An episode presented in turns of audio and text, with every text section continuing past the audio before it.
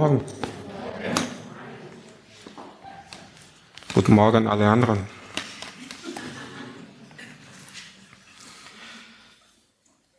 Die letzten beiden Predigten, die ich hier gehalten habe, waren un, un, unter dem Thema Nachfolge. Das Thema geht weiter heute, es geht heute zu Ende.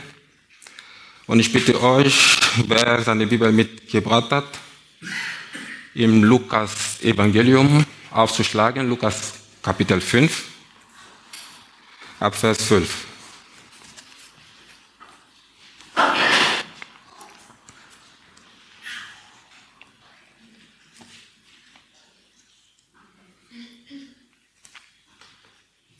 Lukas 5, ab Vers 12.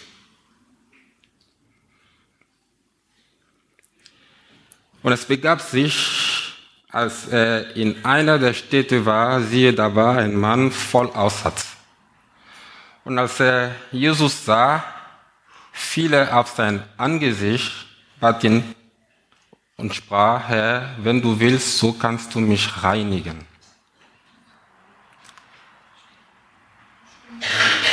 Das Thema lautet Nachfolge.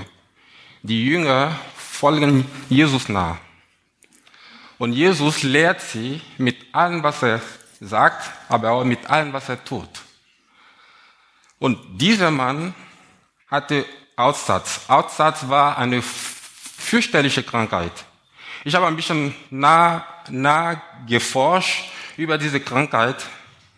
Wikipedia sagt, beim Aussatz fallen das gesamte Nervensystem und die Hautstruktur zusammen.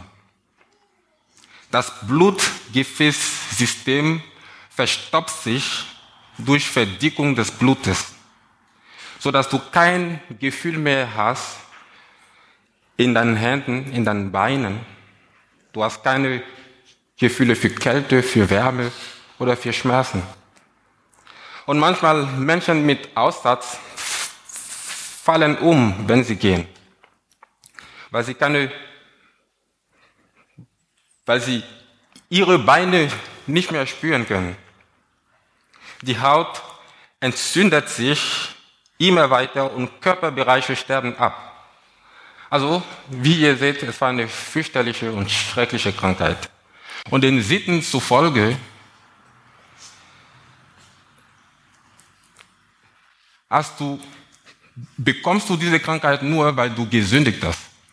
Es heißt, es ist deine eigene Schuld, wenn du diese Krankheit bekommst. Und dieser Mann hörte, dass Jesus kam.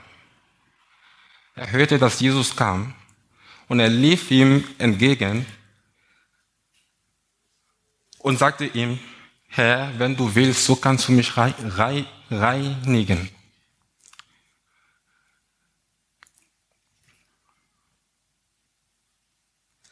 Menschen mit Aussatz, er steht im, im, im dritten Buch Mose, sie durften nicht unter den Menschen wohnen. Sie mussten außerhalb des Lagers bleiben. Und wenn du so einen Mensch berührst, dann bist du auch automatisch unrein. Das heißt, du musst auch eine Woche weg vom, vom, vom ganzen Volk, musst du wegbleiben. Und Menschen mit Aussatz, wenn sie rauskommen unter den Menschen, müssen sie laut schreien, unrein, unrein, unrein.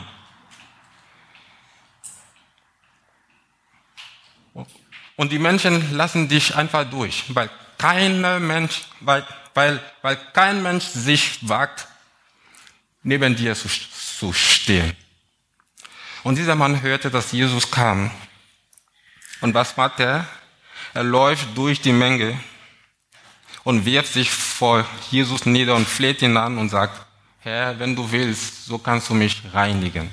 Er sagt eigentlich, ich weiß, du kannst es. Was ich nicht weiß, ist, was würdest du tun für jemanden wie ich? Er sagt, ich habe von, von, von, von dir gehört. Du hast so viele Menschen geheilt. Ich weiß, du kannst es. Was ich nicht weiß, ist, was wirst du tun für jemanden wie ich? Bist du schon mal in deinem Leben in einer Situation gewesen, wo du gedacht hast, Gott würde es für jeden tun, nur für mich nicht? Kennst du das Gefühl? Oh ja. Hast du dich schon mal als fremder Gott gegenüber gefühlt? Du weißt, er kann es. Als, äh, hast du dich schon mal als, als, als Außenseiter Gott gegenüber gefühlt? So weit weg von ihm. Du weißt, er, er kann das. Aber das, was, was, was du nicht weißt, ist, wie er es für dich tun. Ich weiß, er kann es. Aber ich bin mir nicht sicher, ob er das für mich tun will. Und Jesus sagt, ich will. Und jetzt passt sehr gut auf, was Jesus im nächsten Vers sagt. Im nächsten Vers steht, da streckte er die Hand aus, rührte ihn an und sprach, ich will, sei gereinigt. Und sogleich wich der Aussatz von ihm aus. Und jetzt passt sehr, sehr gut auf. Das Thema lautet Nachfolge. In dem letzten Abschnitt hatte Jesus dem Petrus gesagt, komm und folge mir nach und ich werde von deinen Fähigkeiten, Fische zu fangen, nutzen und du wirst Menschen fischen. Das Thema heißt Nachfolge. Die Jünger folgen Jesus nach. Und Jesus lehrt sie mit allem, was er sagt, aber auch mit allem, was er tut. Und er hat gerade diesen Mann nicht nur geheilt, er hat ihn auch berührt. Erinnert ihr euch noch über das, was ich über diese Krankheit erzählt habe? Und Jesus berührt ihn trotzdem. Ein Pastor hat mal erzählt, dass er bei einem AIDS erkranken war. Es war AIDS in den Anfangsjahren, als die Menschen jeden Tag starben. Es war AIDS im, im Endstadium. Der Mann ist zwei Wochen später gestorben. Der Pastor kam zu ihm rein, nahm ihn bei der Hand und betete für ihn. als er gebetet hat, als er Amen gesagt hat, schaute ihn den Mann tief in den Augen und er konnte nicht mal reden. Er hatte Tränen in den Augen und sagte zu dem Pastor, danke Pastor, dass du für mich gebetet, dass du, dass, dass du mich berührt hast. Nicht dank, dank, dank, dank, danke dafür, dass du für mich gebetet hast, sondern danke dafür, dass du mich berührt hast.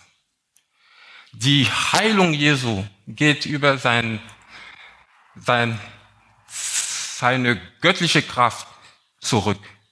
Aber die Berührung Jesu geht über sein menschliches Erbarmen zurück. Ihr habt nicht verstanden, noch einmal. Die Heilung Jesu geht über seine göttliche Kraft zurück. Aber die Berührung Jesu, er berührt diesen Außenseiter, den kein Mensch sich wagt zu berühren, geht auf sein menschliches Mitgefühl zurück. Nun habe ich eine Frage. Bist du bereit, die zu berühren, die unberührbar sind?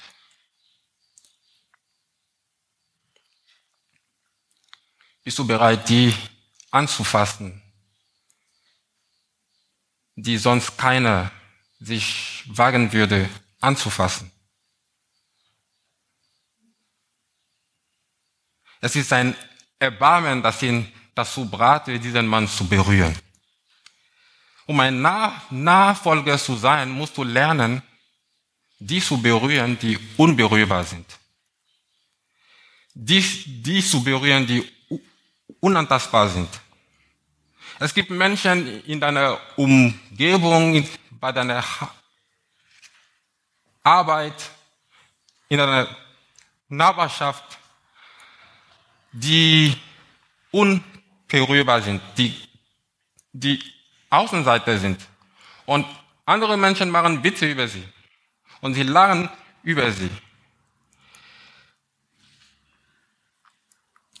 Aber als ein guter Nach Nachfolger Jesu wirst du häufig mit der Herausforderung konfrontiert sein, die unberührbar zu berühren. Aber es gibt auch eine Kehrseite. Denn manchmal wirst du dich selber als unberührbar fühlen. Ich hoffe, du kennst dieses Gefühl nicht. Ich hoffe und ich bete, dass du dieses Gefühl niemals kennst. Als der Außenseiter zu sein, der zu sein, der unberührbar ist. Es gab Zeiten in meinem Leben, Da habe ich mich geschämt über mich selbst. Ich konnte mich nicht mal vor einem Spiegel stehen, weil ich der Außenseiter war. Menschen kamen zu mir rein mit Mundschutz, mit, mit, mit Schutzanzügen, mit Hand, Handschuhen und keiner wagte sich, mich zu berühren. Ich hoffe, ich hoffe und ich bete, dass du dieses Gefühl niemals kennst als Außenseiter zu sein, als unberührbar zu sein.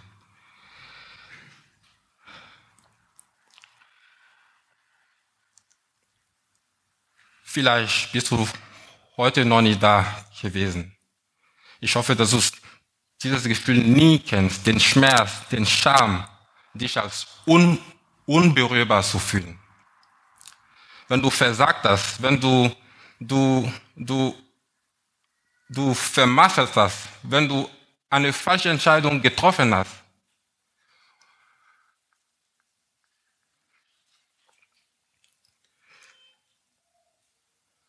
Dieser Mann sagte, ich weiß, du kannst es. Aber das, was ich nicht weiß, ist, ob du es für mich tun würdest. Und Jesus sprach und Jesus rührte ihn an.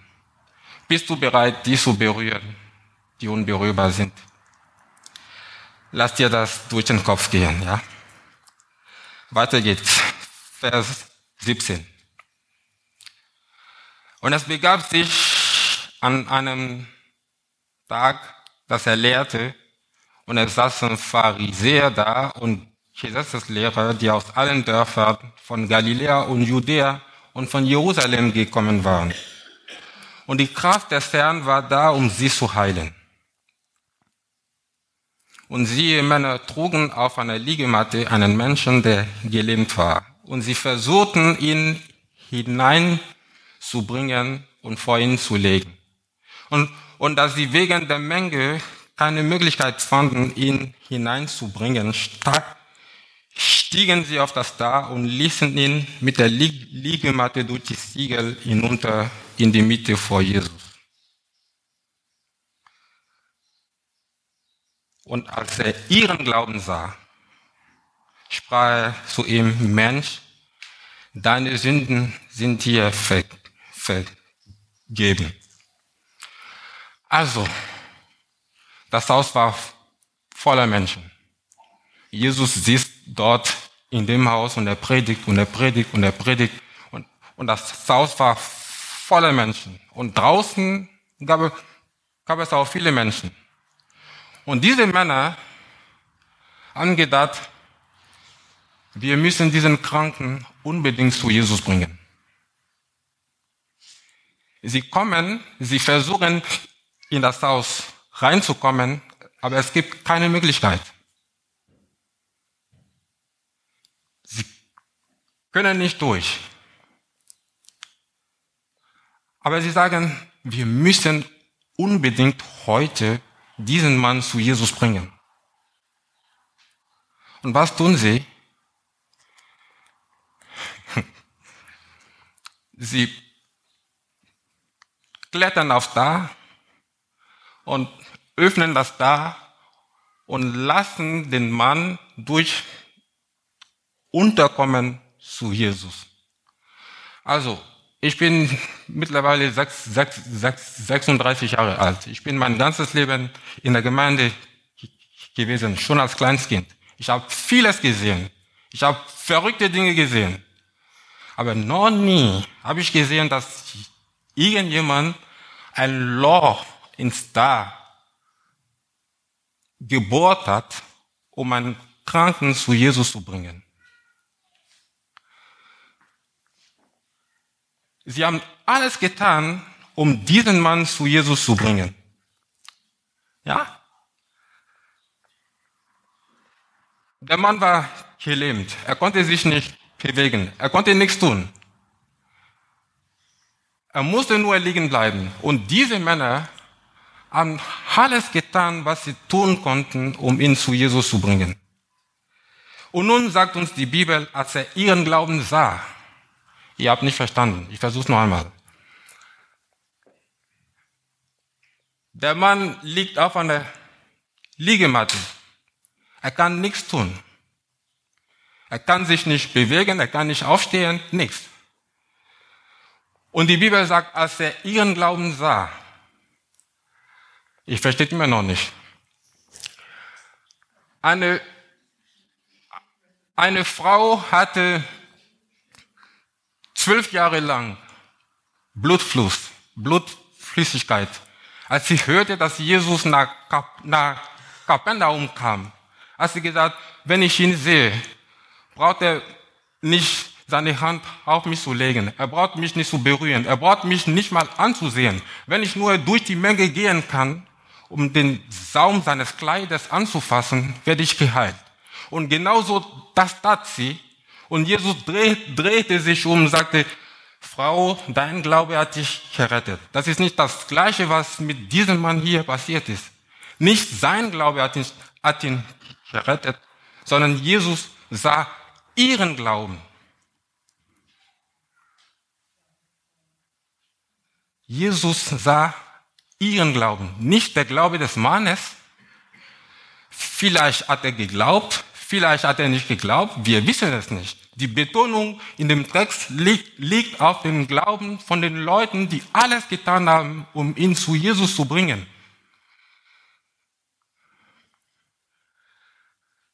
Gibt es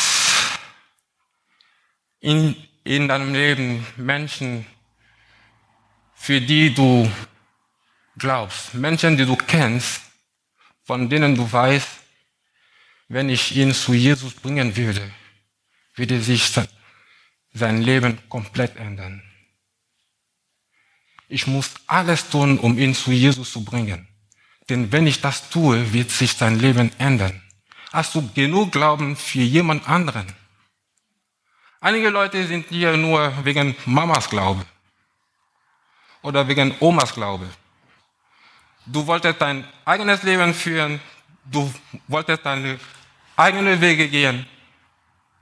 Und Mama und Oma haben jeden Tag für dich gebetet. Jeden Tag, jeden Tag, jeden Tag. Und Gott hat dich gerettet auf diesem Weg, auf dem du warst. Gott hat dabei nicht dein Glaube gesehen, sondern er sah ihren Glauben. Gibt es Leute, für denen du eintreten kannst? Bei deiner Arbeitsstelle, in der Nachbarschaft. Ich war in, in dieser Einsicht kein Vorbild. Aber seit ein paar Jahren führe ich sehr viele Gespräche mit Menschen, die nichts mit dem Glauben zu tun haben. Und ich habe inzwischen einen, Gebetskalender, in dem ich schreibe Datum, Name, an, an, Anliegen. Und jeden Morgen, wenn ich aufstehe, bevor ich irgendwas tue, nehme ich mir die Zeit und ich bete für all diese Menschen in diesem Gebetkalender. Meine Jungs aus der Jungschar gehören auch dazu? Gibt es Menschen, von denen du weißt, wenn ich alles tue, um ihn zu Jesus zu bringen, würde sich sein Leben komplett verändern? Hast du schon mal genug Glauben gehabt für jemand anderen? Nicht für dich selbst, sondern für jemand anderen. Wenn alle ihn im, ihn im Stich lassen, ihn, ihm aufgeben und von ihm weg, weg, weg, weg, weggehen, dass du genügend Glauben hast, um ihn zu Jesus zu bringen, dass die Kraft Jesu ihn wiederherstellt. Wer ist es da bei dir? Wer ist es?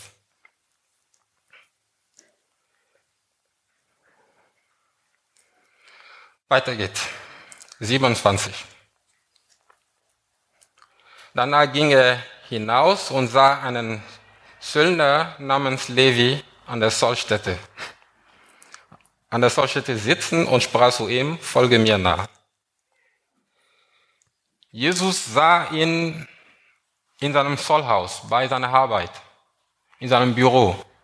Nicht am Sonntag in der Gemeinde oder am Samstag in der Synagoge, sondern bei seiner Arbeit.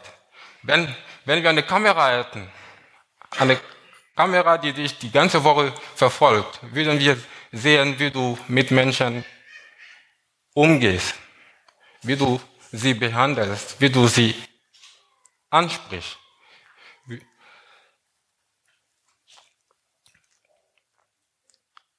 Wie du sie behandelst. Jesus sah ihn bei der Arbeit und sagte ihm, folge mir nach. Und im nächsten Vers steht, und er verließ alles, stand auf und folgte ihm nach. Zu Petrus sagte er, ich werde deine Fähigkeiten, Fische zu fangen, nehmen, um Menschen zu fangen. Und zu, zu, zu Levi sagte er, wenn du da bleibst, wo, wo du bist, wird dein Leben mich nicht verherrlichen. Kann Gott verherrlicht werden, da wo du bist? Menschen kommen häufig zu mir und sagen mir, ich soll für sie beten, für ihre Arbeit. Und wenn ich bete, sage ich, Herr, wenn du jetzt bei dieser Arbeit nicht verherrlicht wird, dann, dann schließe diese Tür und gib ihm eine andere Tür, wo du dich durch diese Arbeit verherrlichen kannst kann Gott verherrlicht werden, da wo du bist. Und im nächsten Vers steht, und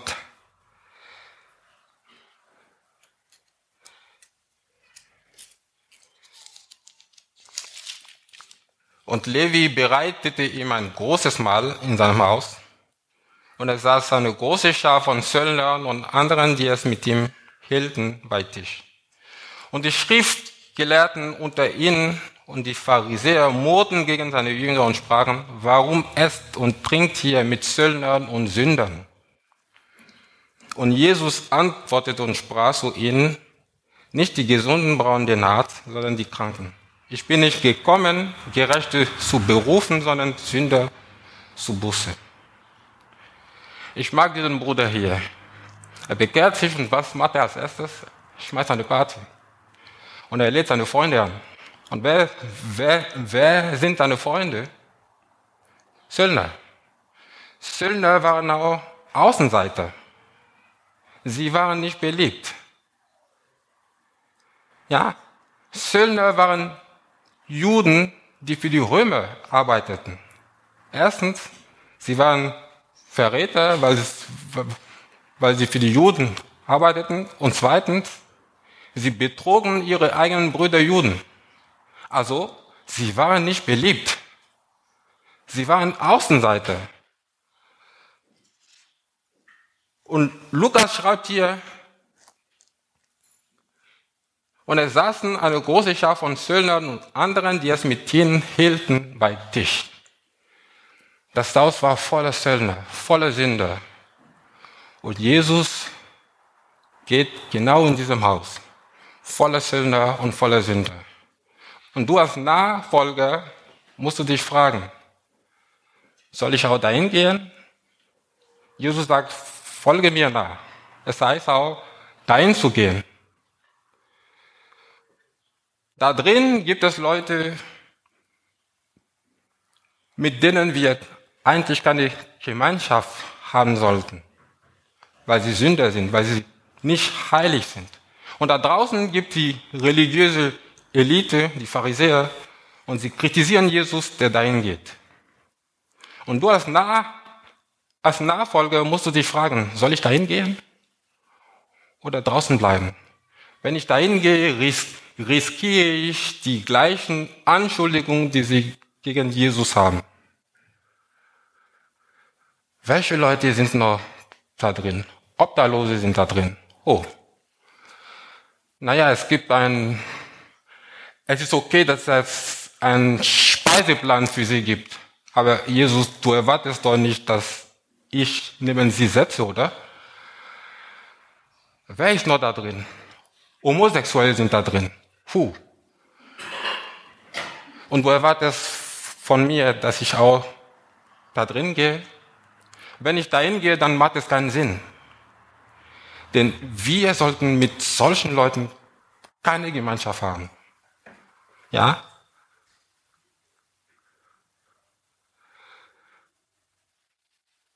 Ich schließe nun diese Predigt mit einer Geschichte, die ich selber erlebt habe. Als ich auf der Bibelschule war, musste ich arbeiten, um mein Studium zu finanzieren. Und ich habe bei Burger King gearbeitet, in Fritzlar. Ich habe eine Arbeit gesucht, gesucht, gesucht und die einzige Arbeit, die ich finden konnte, war bei Burger King. Und dort bei Burger King, einer meiner Arbeitskollegen, ein junger Mann, 22 Jahre alt, er war schwul. Meine Chefin war lesbisch und ihre Partnerin arbeitet auch dort.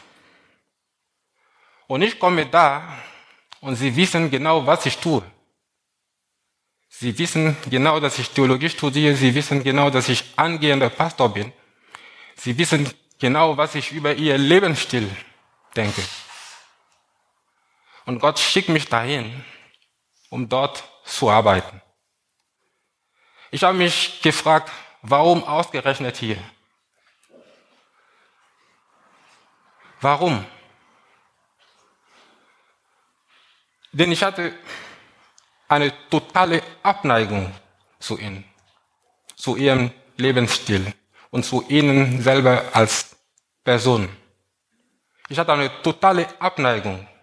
Aber Gott schickt mich dahin. Und als ich mit dem Studium fertig war, musste ich Frisla verlassen. Also ich musste kündigen. Und ich komme, um meine Kündigung zu geben zu meiner Chefin und sie sagt mir, nee, das will ich gar nicht. Sie wollte mich nicht gehen lassen. Sie wollte mich nicht gehen lassen. Sie sagten, nee, ich, wir brauchen dich. Wie, was, was, was machen wir jetzt? Aber ich musste gehen. Sie musste mich gehen lassen. Und sie sagte mir, Emanuel, wenn du eine Arbeit suchst, hier in Deutschland, du kannst mich jederzeit anrufen. Jederzeit. Für dich gibt es immer Arbeit. Und wenn du in Schwierigkeiten bist, ich weiß, du als Pastor wirst kaum in Schwierigkeiten werden, aber falls, kannst du mich jederzeit anrufen. Wenn ich dir helfen kann, dann helfe ich dir gern. Seht ihr, ich ging dahin mit einer totalen Abneigung. Und ich kam daraus geheilt. Ja? Ich habe mich gefragt, Gott, warum gerade hier? Und er hat mir gesagt,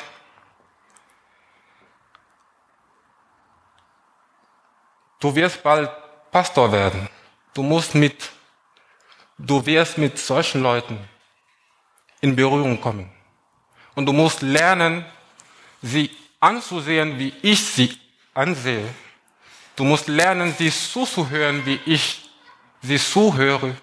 Und du musst lernen, sie anzusprechen, wie ich sie anspreche. Ich musste das lernen. Und ich habe es gelernt. Versteht mich bitte nicht falsch. Es hat nichts mit ihrem Lebensstil zu, zu tun. Ich verachte ihren Lebensstil. Aber es zu ihnen als Person, wie Jesus sie ansieht, wie Jesus sie anspricht, wie Jesus sie zuhört. Genau das ging. Genau darum ging es. In der Nachfolge Jesu wirst du immer mit Außenseiter konfrontiert werden. Und die Frage ist, was tue ich? Lerne die Menschen anzusehen, wie Jesus sie ansieht, sie anzusprechen, wie Jesus sie anspricht, sie zuzuhören, wie Jesus sie zuspricht, sie zuhört. Amen. Lieber Jesus, wir danken dir für dein Wort. Danke, dass du gesprochen hast. Danke, dass, dass du uns immer wieder neu